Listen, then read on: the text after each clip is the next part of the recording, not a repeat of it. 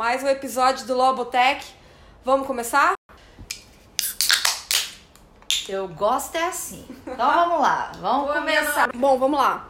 A gente tá aqui conversando sobre como a gente vai definir, como a gente vai organizar esse podcast. Na verdade, na verdade, a nossa maior dúvida era: tem problema a gente conversar coisa séria mesmo, de forma contraí- descontraída bebendo? Será que isso diminui a nossa autoridade naquilo que a gente quer passar para as pessoas? O que, que vocês acham? Ou será que um comportamento que saiu do padrão não tem mais que fazer e trazer um diferencial mesmo? Por que não? Três mulheres inteligentes, competentes, não pode discutir esse assunto combinando as coisas que mais gosta de fazer. Qual que é o problema?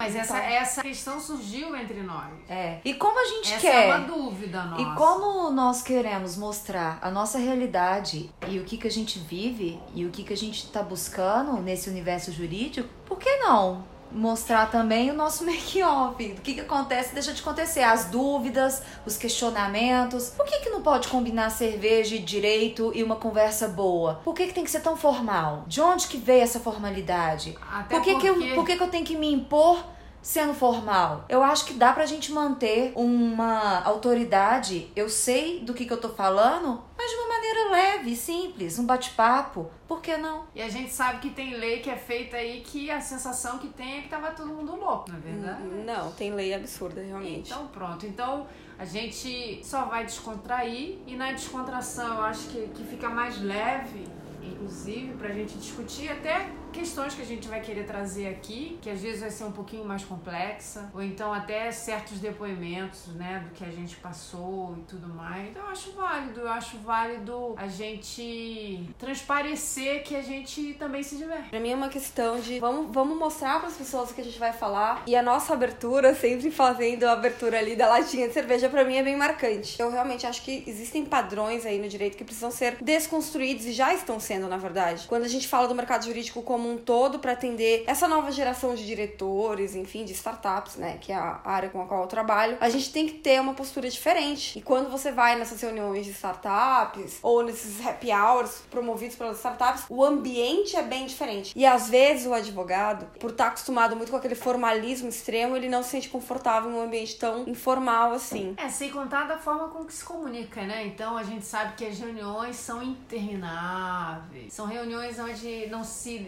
resolve nada. Então, assim, hoje eles dão essa galera, não só de startup, mas essa geração aí de uma maneira geral, de empreendedor, o tempo é curto. Então a gente tem o quê? 15 minutos para apresentar e para apresentar resultado. Então eu acho muito legal se a gente conseguir dividir por aqui é, esse tipo de experiência e, e tipo de comportamento. Eu estava num congresso essa semana, no congresso de investimento anjo, e um dos painelistas levantou essa questão. Ele é investidor e na oportunidade ele falou que o melhor pitch que ele já recebeu foi num guardanapo de boteco. Sério? Sério. Maravilhoso! Sério. Que foi a melhor ideia Olha que a aí gente que. nem sabia disso. É, eu tô comentando agora, sério.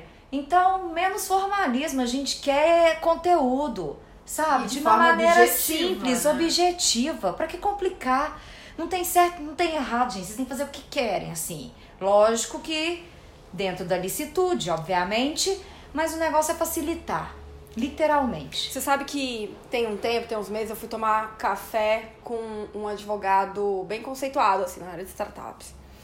E aí, eu sempre, eu, eu não tenho muita vergonha de perguntar não, né? Falar, perguntar assim, me fala, né? Qual o caminho? Eu, eu tenho muito cara de pau, assim, porque eu quero muito aprender como chegar lá, como conseguir. E aí ele falou assim pra mim: conheça muita gente. O advogado é uma profissão que exige muita confiança, é relacionamento. E aí, às vezes, a gente, enfim, a gente fica muito preso àquele formalismo que a gente aprendeu na faculdade, né? É, é relacionamento, mas antes de relacionamento é conteúdo. Porque você também não. Você não se sustenta. E a gente vê muito. O, o, parâmetro que eu tenho é assim, que tudo chega atrasado na área jurídica, né? E a gente vê acontecer essa galera de marketing, é coach no LinkedIn. E há um tempo atrás eu vi um- o Leandro, que é um cara que eu sigo no LinkedIn, ele falou uma coisa muito legal. Ele colocou um- uma situação muito legal. de uma galera que há um tempo atrás explodiu no LinkedIn que vendia curso a hora carésima, um curso de duas, três horas, 700 reais. E de repente, seis meses depois, esse cara estava vendendo o mesmo curso por 280 reais parcelado em 12 vezes. Sim. O que significa que ele estourou, mas como tudo que acontece, a bolha que a gente escuta falar, né? E ele não tinha conteúdo. Então, a, a questão toda é que a gente sabe que o advogado ele trabalha com o conteúdo, mas não consegue colocar para fora, tem Sim. receio na hora de se relacionar. E a gente sabe que a energia gira. A gente. Eu, eu, eu sou meio crítica em relação a, certo, a certas é, expressões e tudo mais.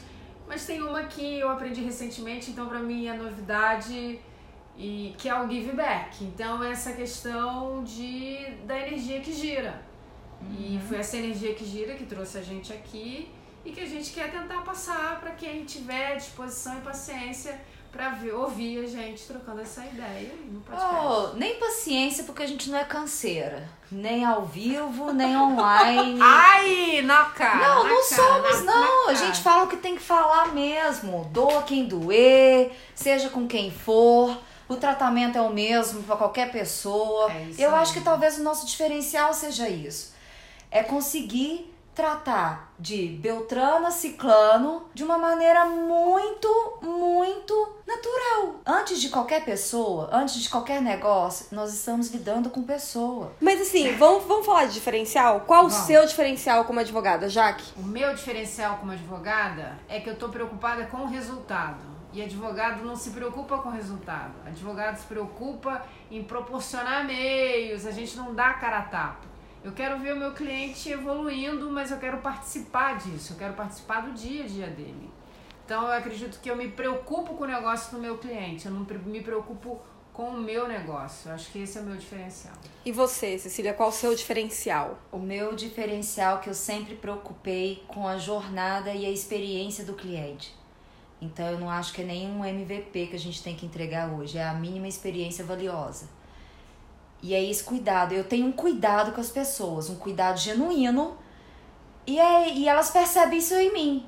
Então eu posso não ter a resposta ali, mas eu vou bu- buscar em qualquer lugar que for, qualquer pesquisa que eu tiver de fazer, para te entregar o melhor pro seu negócio. E para você, como pessoa.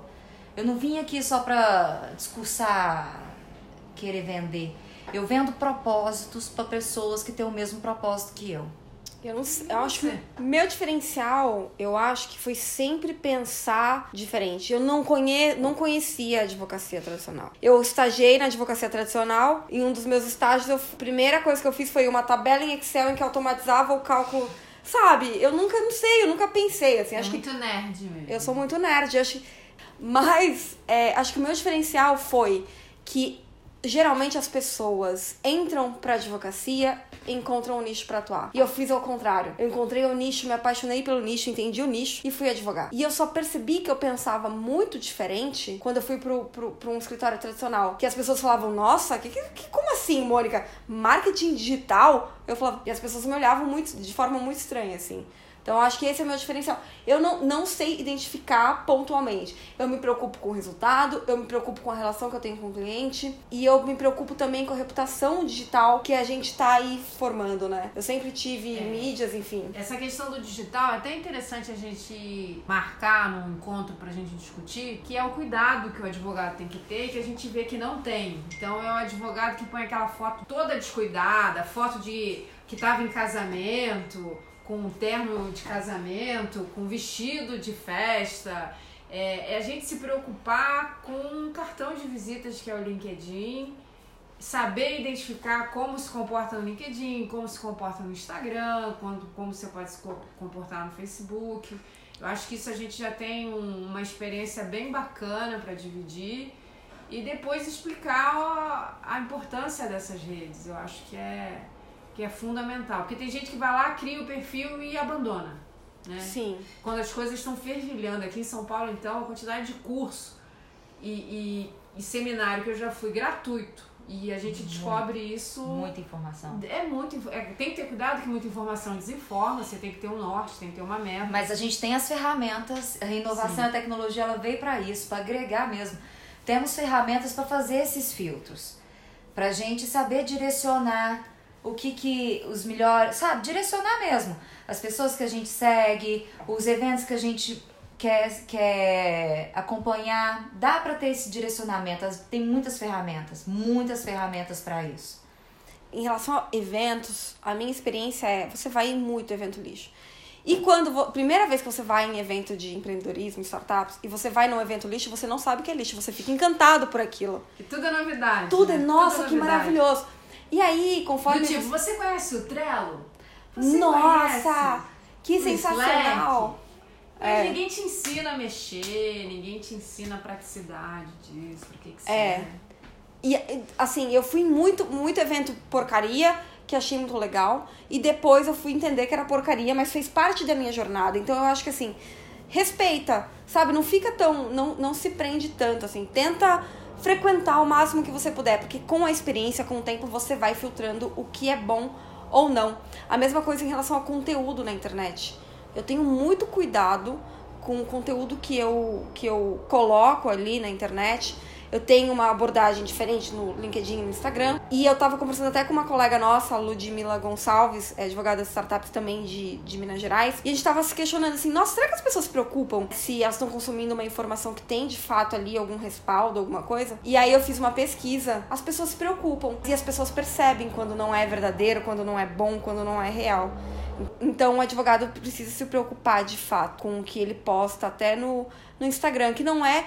Eu não acho que o Instagram seja uma ferramenta de captação de clientes direto, mas é com certeza uma ferramenta de construção de reputação digital. Concordo, concordo. E eu acho que, é o, querendo ou não, é o primeiro canal. Eu, eu sou da parte de vendas, né? Então eu já vejo Insta como assim, porta de boca de funil, topo de funil. Eu acho que ali é um grande meio mesmo para você pegar os primeiros dados, os primeiros contatos, a pessoa entender a sua essência, porque ela vai começar a te seguir porque ela gosta do que você posta, porque ela identifica com o que você faz, com o que você divulga. Então tem uma responsabilidade grande por, tá, por, por trás disso, porque é a sua essência que tá ali. É você, é seu propósito. E as pessoas, elas se identificam com aquilo. Então a gente eu procuro ser a pessoa do jeito que eu sou, literalmente, verdadeira, assim. O meu Insta também é muito nesse sentido. Uma coisa que eu aprendi nos cursos: separar LinkedIn pessoal e profissional. Não que o meu pessoal seja ah, louca, não sei o que. Não, não é isso. Mas é bom ter essa diferenciação. Claro. É, é, é, é importante isso. E assim a gente vai começando a, a traçar os filtros direitinho. O Inovatex, que é o, o Instagram novo da Jaque. A Jaque, você tem intenção de publicar mais conteúdo? Então, na verdade. Porque a Jaque é uma pessoa meio tímida. É, eu foco muito no LinkedIn, mas por influência não adianta da Mônica, que contamina, contagia. Ah, eu quero, eu vou produzir conteúdo no Instagram, mas assim, a minha dificuldade maior é traduzir o tributário para o dia a dia. Então, é, a maioria das pessoas declara ou não declara imposto, paga ou não paga imposto, mas eu acho que a, que a maior dúvida das pessoas é, são as consequências, né? De, da, de ser formal, né? Quanto é que eu pago, se vale a pena, se não vale a pena. Então eu pretendo sim, mas imagina, né? Falar de uma coisa tão pesada como tributo. Mas, mas assim, sabe que eu acho que no, no Instagram muitas pessoas se conectam com você por você ser você. Então eu comecei no Instagram, eu te falava, gente, eu não faço stories porque eu tenho vergonha. E eu falava baixo, eu falava sem jeito e eu piscava demais. E aí, hoje, assim, o feedback que eu recebo das pessoas é: Nossa, Mônica, que legal, você tá palestrando. Então, acho que você precisa ser você. Falar mais de você, das suas dificuldades, enfim, do seu dia a dia. Boa dica. Fica a dica. Fica a dica. Fica a dica. Eu Eu acho. gosto é assim. Eu acho que. Porque você é muito. A Jaque é a pessoa que chega e organiza as, as coisas, entendeu? Tá todo mundo perdido, todo mundo sem saber o que fazer, ela apresenta a solução. Você tem, acho que você tem. E você tem muito um- uma pegada de empreendedorismo que é, que é legal. É, eu me preocupo muito com o pequeno e com o médio, porque a gente sabe, por exemplo, o advogado, para começar a empreender, deve ter uns dois anos mais ou menos que eles autorizaram a gente a ter uma sociedade individual. a poder estar no Simples Nacional. Até então a gente estava subjugado no escritório de advocacia, a trabalhar do jeito que muita gente trabalha aí como associado. Eu tô aqui fazendo entre aspas e vocês não estão vendo, né?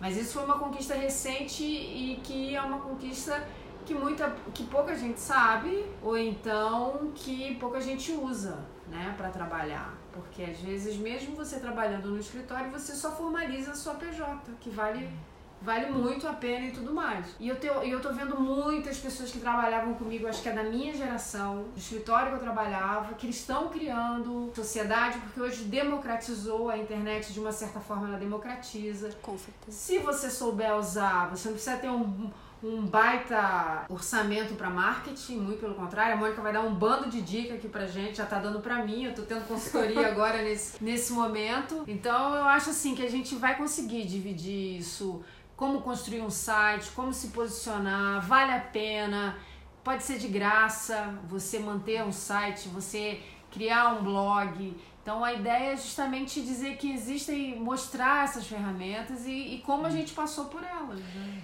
Eu, como estou tendo essa oportunidade de levar inovação e estar tá estruturando uma área comercial, eu vejo que a gente sabe que o nosso código de ética não permite, a gente tem, tem que seguir as, as regras e nós não, não é permitida a publicidade, divulgação, como a maioria das empresas fazem. Então, o que, que a gente pode fazer dentro da legalidade? Tem que ter muito cuidado com isso também. Uhum. É muito importante ter essa preocupação. Mais do que captar, você tem que saber fazer de uma maneira sustentável, de uma maneira legal, para você não sofrer qualquer problema futuro. Um processo administrativo pela OAB, imagina seu nome manchado, é chato. Então, o que, que a gente pode fazer? A gente tem que divulgar conteúdo, embalde marketing. Bota isso na cabeça de vocês. E quem não sabe, vai atrás e procurar saber entender. A gente, é, o embalde marketing, ele a gente faz uma captação. É, o cliente vem até você, você não vai até o cliente. Ele vem atrás de você porque através dos seus conteúdos ele descobre que ele tem uma situação e um problema que você pode resolver. Então é muito importante ter o cuidado com que você posta, cuidado com que você divulga, cuidado com o conteúdo, porque são pessoas e pessoas que vão atrás disso. E é muito importante essa, esse meio de, de captação e prospecção. Muito. E eu acho que a gente tem muito para aprender com as startups sobre como fazer as coisas virarem nessa pegada, né, que eles têm. E aprender com esse pessoal. A gente tem uma série de limitações, sim, pelo código de ética. A gente tem aí limitações até de, de posts patrocinados, enfim, uhum. no Instagram, em alguns estados do país. Mas assim, o que eu, o que eu digo é que um dos princípios de ser inovador é jogar com isso. Não tô falando para todo mundo ser louco, não. Eu acho que a gente tem um código de ética e a gente tem que respeitar. Até porque isso, querendo ou não, é uma forma correta ou não, e aí cada um tem sua opinião, de tentar preservar a, a, a advocacia, né? É, mas inovar é justamente tentar fazer algo absolutamente novo e, querendo ou não, quando a gente inova, a gente corre esse risco. Então, calma lá, o que, que a gente pode fazer? O que está ali que a gente pode fazer? Todo processo de inovação tem um, um certo, um, uma certa dificuldade de absorção pela sociedade como um todo. Assim, isso é fato. Se a gente tiver isso em mente, claro, é, dentro ali né, do, do bom senso, a gente também não pode ser maluco. É, eu vejo gente panfletando ali no centro de São Paulo, olha, advogado. Eu fico tristíssima com isso. Mas dentro de um bom senso, a gente também tem que saber que a gente precisa pensar e arriscar um pouco mais, talvez. Tratar a advocacia e ter um plano de negócio. Fundamental. É isso aí. Gente, fechamos o episódio de hoje? Acho que sim, porque se deixar a gente vai até amanhã falando que um assunto puxa Só outro, acaba na hora que acaba a cerveja. Que puxou outro, que puxou outro, que puxou outro. Mas a gente vai é, tentar trazer para vocês, assim, até de. É, a gente pede sugestão de assunto, né? Para a gente tratar especificamente de um determinado assunto, então, é, como constituir uma empresa, é, como é que eu faço isso na internet, que, é, qual é o nicho de mercado, né? como preparar um funil de vendas. Então a gente a gente vai aguardar por sugestões, senão a gente vai fazer aqui do jeito da gente mesmo. É isso aí, gente. Até semana que vem. Tchau. Tchau.